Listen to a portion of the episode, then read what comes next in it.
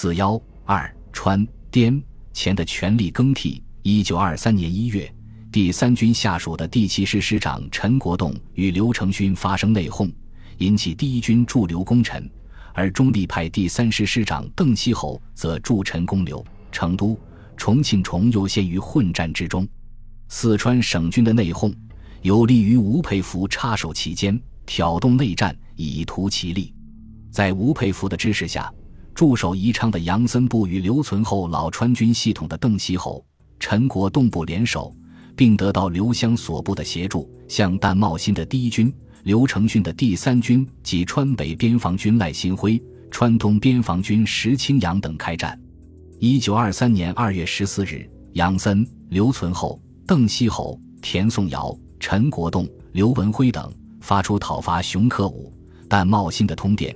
随后，杨森部由鄂西奔袭川东万县，邓锡侯部在川中围成都，拉开四川军阀又一次大规模内战的序幕。与此同时，吴佩孚下令组织原川军，其中以王汝勤为鄂西总司令，卢金山为总指挥，刘振华为陕边总司令，吴新田为总指挥，孔繁锦为甘边总司令，袁祖明为前边总司令。四路大军在四川周边摆开合围之势，形成对川军各部的压力。川军内战开始后，杨森、邓锡侯部发起进攻，东西呼应，占据上风。三月八日，东线杨森部占万县；四月六日继占重庆。第一军向永川、合川方向退却。西线刘成勋在邓锡侯等部的压力下，于三十日通电辞去川军总司令及省长职。率部退出成都。四月五日，邓锡侯、田颂尧部进占成都。六日，邓锡侯被推为四川联军总司令，并发出讨伐熊克武、但茂新通电称，熊克武、但茂新等现仍盘踞东北西路，毫无悔祸之心。道路相传，彼等正勾结外援，意图反噬。其后，熊克武、但茂新、赖新辉等决定反攻计划，分兵三路。先去成都，再图重庆。五月五日，第一军发动反攻，击败川联军。十三日，熊克武、但茂新、刘成勋、赖新辉等又入成都。随后，但茂新部北进占绵阳，留存后军及陕军、甘军北撤。邓锡侯、陈国栋部退向通江、南江、巴中方面。为了支援川联军，杨森部由重庆西进。五月底与第一。第三军在资阳、泽中、内江等地开战。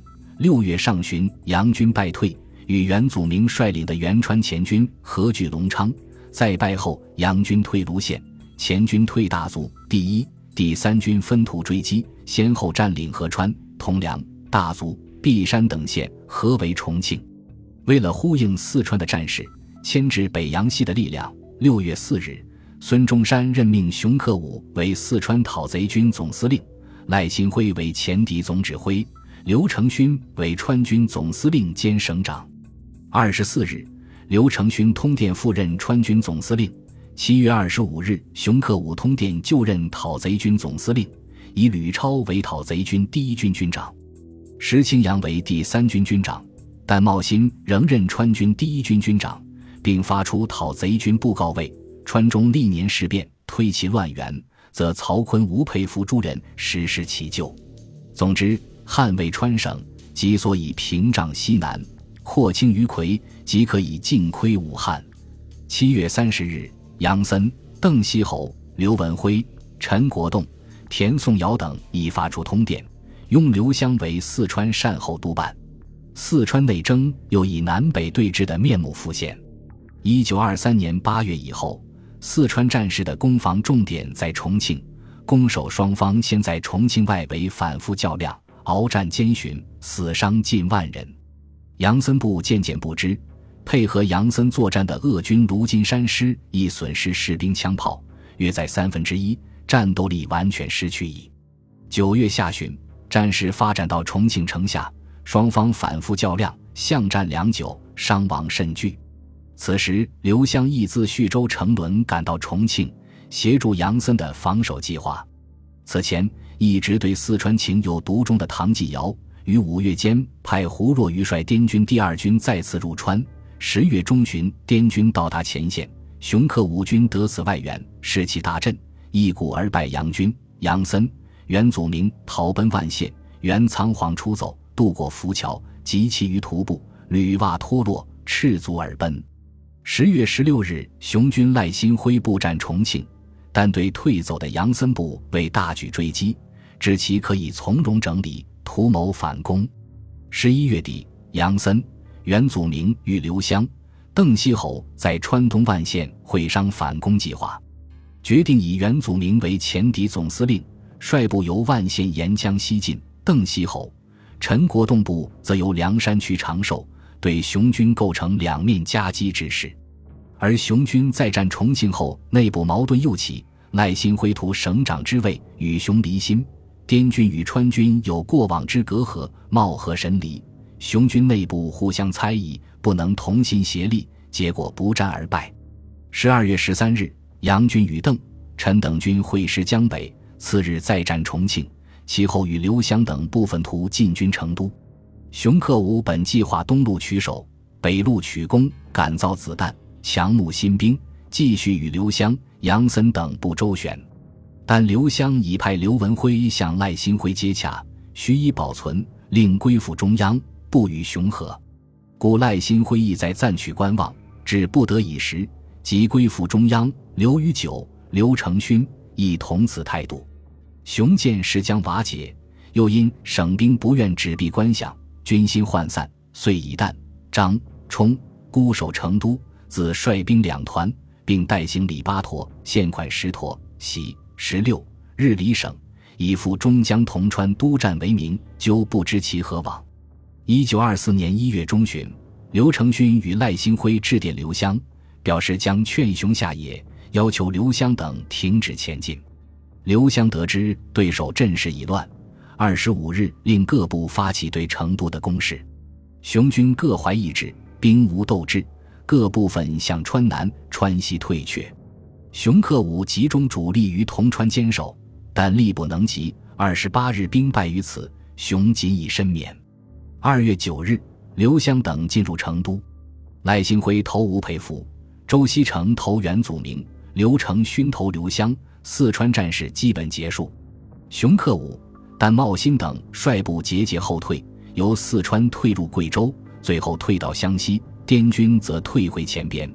此次战役历时一载有余，兴武省师，动十万众，交瘁于百次，糜烂遍全川，争得征城，动经巡阅。此进彼出，迭为攻守。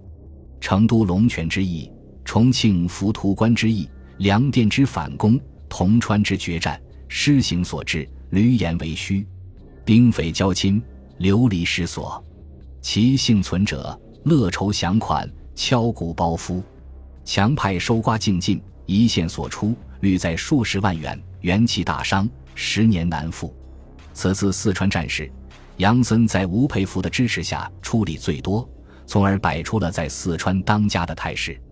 二月十八日，杨森发表通电，称其奉元祖明与刘湘之命，后方防务与前方接济由其完全负责，所有后方驻在军队及军属机关统由其节制指挥，成都所有行政司法事务暂由其主持。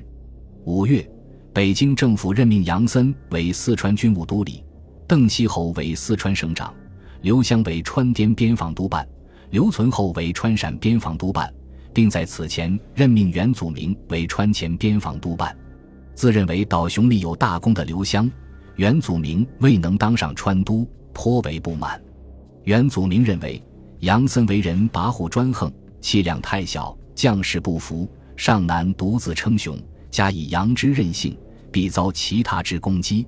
留存后甚不恰人意，又以省长毕邓靖康、邓锡侯完全偏一系，只令他方失望。枝节必多，川军各自扩张，互相排挤，毫无顾念大局之心。彼此情形不乱何待？因此又种下了次年川军各派联合讨杨的原因。贵州自民九事变新派将旧派刘显世赶走之后，王文华出任前军总司令兼贵州省长，但王位以下犯上，以生逐旧之恶名，没有回前主政，而是指派卢涛为前军总司令。任可成代理省长。卢涛在一九二一年一月二十八日通电各方，为县秩序大定，四境均安。此后施政方针，决当顺应潮流，实行自治。关于制定省县、刷新政局，西电民政当局主持。毕军确定军人不干政之原则，唯当整顿军纪，保境安民。不过，新派虽在贵州政坛获得胜利，然贵州政局并不因此而得安宁。因为新派内部随即分化，矛盾斗争又起。袁祖明为刘显世提拔的将领，刘因担心王文华做大而提拔袁以牵制之。袁祖明曾任前军师长、前敌总指挥等职，骁勇善战，在前军中的地位仅次于王文华。但王文华逐走刘显世后，没有善待袁祖明，反因担心袁超越其地位，调其为总参军，解除其兵权。使袁对王心怀怨恨，起而与王争夺贵州的领导权，双方的矛盾激化。王不履夺袁之兵柄，则不能高枕无忧，回前统兵主政；袁不图王，终是笼中之鸟，要想振翼雄飞，绝不可能。一九二一年，前军退出四川后，袁祖明图谋回前夺权，因王系古郑伦等之监视反对而未成。随后，袁离队往上海，与同在上海的王文华相遇。王对袁持有戒心，命人暗中盯梢，监视袁之活动。事为袁之后，原先设计脱离上海，即又令其表弟何厚光布置手下，于一九二一年三月十六日在上海一品香旅馆刺杀了王文华。王文华死后，卢涛于四月就前军总司令，既表示拥护孙中山的护法主张。又赞成湖南的联省自治，但卢涛的实力有限，在贵州无力稳定政局，部下五个旅长各据一方，争权夺利。